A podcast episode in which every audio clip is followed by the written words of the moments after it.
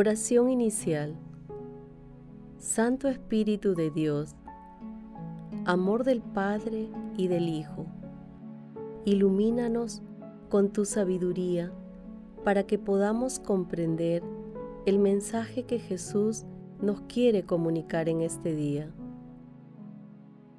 Espíritu Santo, otórganos la gracia para que la palabra sea nuestra escuela de vida Madre Santísima, intercede ante tu Hijo Jesucristo por nuestra petición.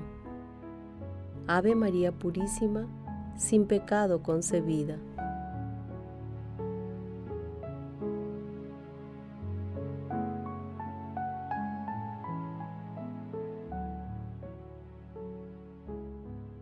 Lectura del Santo Evangelio según San Lucas, capítulo 21 versículos del 5 al 11. En aquellos días, algunos hablaban del templo, admirados de la belleza de sus piedras y de las ofrendas que lo adornaban. Jesús les dijo, Esto que ustedes contemplan llegará un día que no quedará piedra sobre piedra, todo será destruido.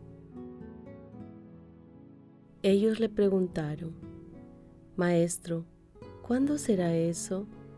¿Y cuál será la señal de que todo esto está por suceder? Él contestó, Cuidado con que nadie los engañe, porque muchos vendrán usurpando mi nombre, diciendo, yo soy, o bien, el momento está cerca. No vayan tras ellos. Cuando oigan noticias de guerras y de revoluciones, no tengan pánico, porque eso tiene que ocurrir primero, pero el final no vendrá enseguida. Luego les dijo, se alzará nación contra nación y reino contra reino.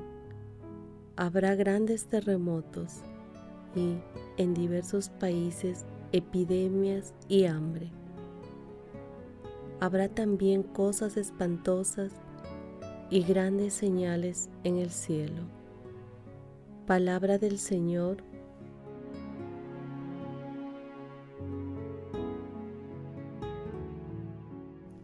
Hoy recordamos al Beato Santiago Alberione, fundador de la familia Paulina y considerado patrono de Internet. Él prometió que desde la casa del Padre me preocuparé de los comunicadores y de todos aquellos que trabajan con los medios más modernos y eficaces.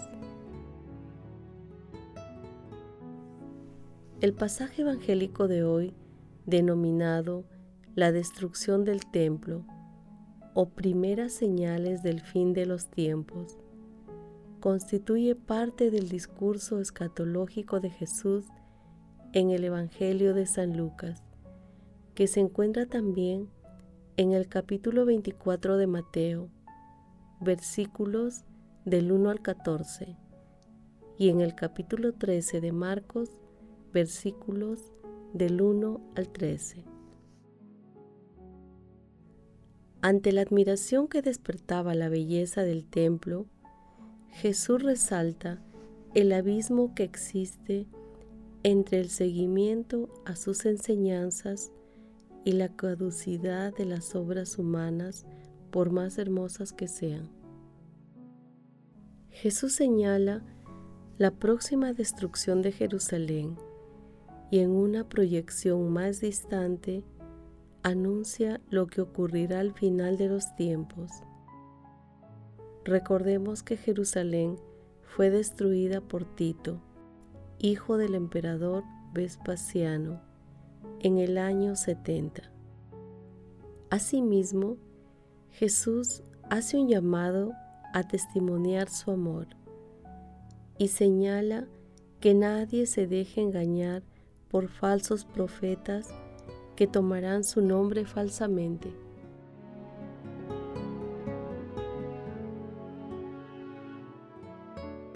Meditación Queridos hermanos, ¿cuál es el mensaje que Jesús nos transmite el día de hoy a través de su palabra?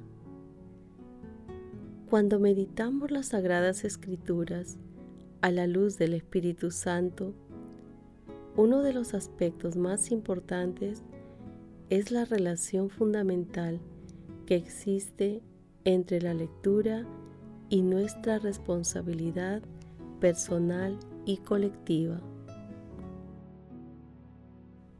En el pasaje de hoy, Jesús nos llama a ser profetas del nuevo orden que Él proclama y que está basado en el amor, la justicia y la paz. Advierte que debemos permanecer vigilantes y no debemos ser ni seguir a falsos profetas de desventuras y pánicos que buscarán confundir y sorprender a incautos anunciando el final de los tiempos, incluso poniendo fecha sin fundamento alguno. Por ello, el mensaje de Jesús está vigente. No vayan tras ellos.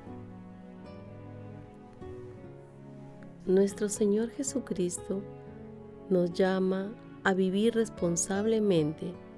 Para ello, debemos invocar siempre la asistencia del Espíritu Santo que nos garantiza la capacidad de resistir las pruebas extremas, incluyendo la persecución. Hermanos, meditando la lectura, respondamos, miramos el futuro de la humanidad con esperanza o nos invade el miedo? Invocamos al Espíritu Santo en nuestras actividades diarias y cuando atravesamos tribulaciones? Que las respuestas a estas preguntas nos ayuden a fortalecer nuestro espíritu con la gracia de Dios, especialmente en las tribulaciones, aliente nuestra esperanza y nos anime a practicar el bien. Jesús nos ama.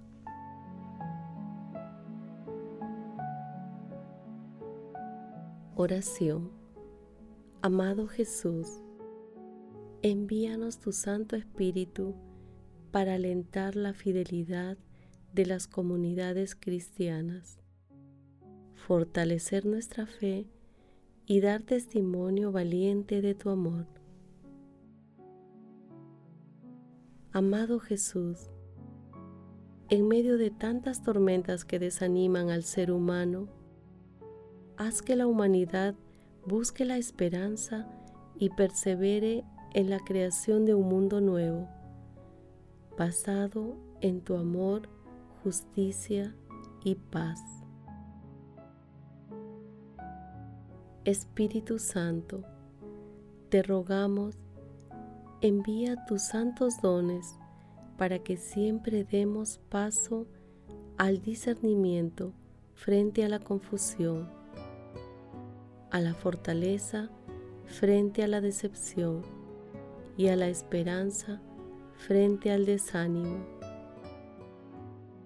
Padre eterno, tú que enviaste a nuestro Señor Jesucristo al mundo para salvar a los pecadores, concede a todos los difuntos el perdón de sus faltas. Madre Santísima, Madre de la Divina Gracia, intercede ante la Santísima Trinidad por nuestras peticiones. Amén. contemplación y acción. Hermanos, contemplemos a nuestro Señor Jesucristo a través de un escrito de San Ambrosio de Milán. No quedará piedra sobre piedra, todo será destruido. Estas palabras se cumplieron respecto al templo construido por Salomón porque todo lo que construye nuestras manos perece por usura o por deterioro, se convierte en ruinas por la violencia o por el fuego. Pero existe en cada uno de nosotros un templo que solo se destruye si se derrumba la fe, particularmente si, en nombre de Cristo, se busca erróneamente refugiarse en las certezas interiores. Posiblemente sea esta interpretación la más útil para nosotros, pues ¿de qué me sirve saber cuándo será el día del juicio? ¿De qué me sirve, siendo consciente de tanto pecado, saber que el Señor vendrá un día si no viene a mi alma, a mi espíritu, si Cristo no vive en mí, si Cristo no habla por mí? Cristo debe venir a mí, en mí ha de tener lugar su venida. Ahora bien, la segunda venida del Señor será al final de los tiempos, cuando podamos decir, para mí el mundo está crucificado y yo para el mundo. Para quien el mundo está muerto, Cristo es eterno.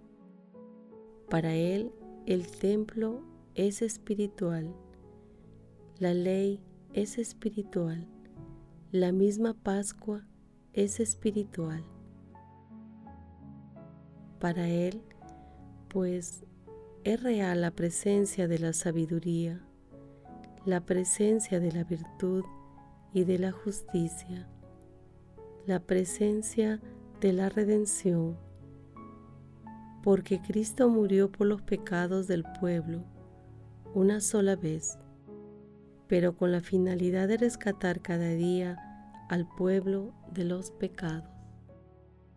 Amado Señor, nos comprometemos a fortalecer nuestra fe para mantenernos firmes a tus enseñanzas, dejando de lado todo tipo de confusiones y contribuyendo a extender tu reino. Glorifiquemos a Dios con nuestras vidas.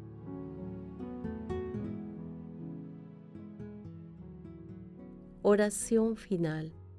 Gracias Señor Jesús por tu palabra de vida eterna.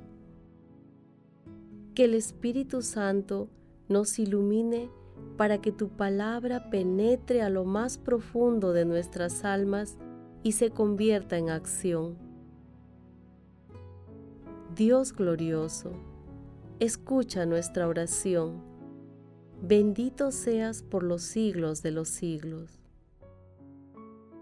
Madre Santísima, intercede ante la Santísima Trinidad por nuestra petición. Amén.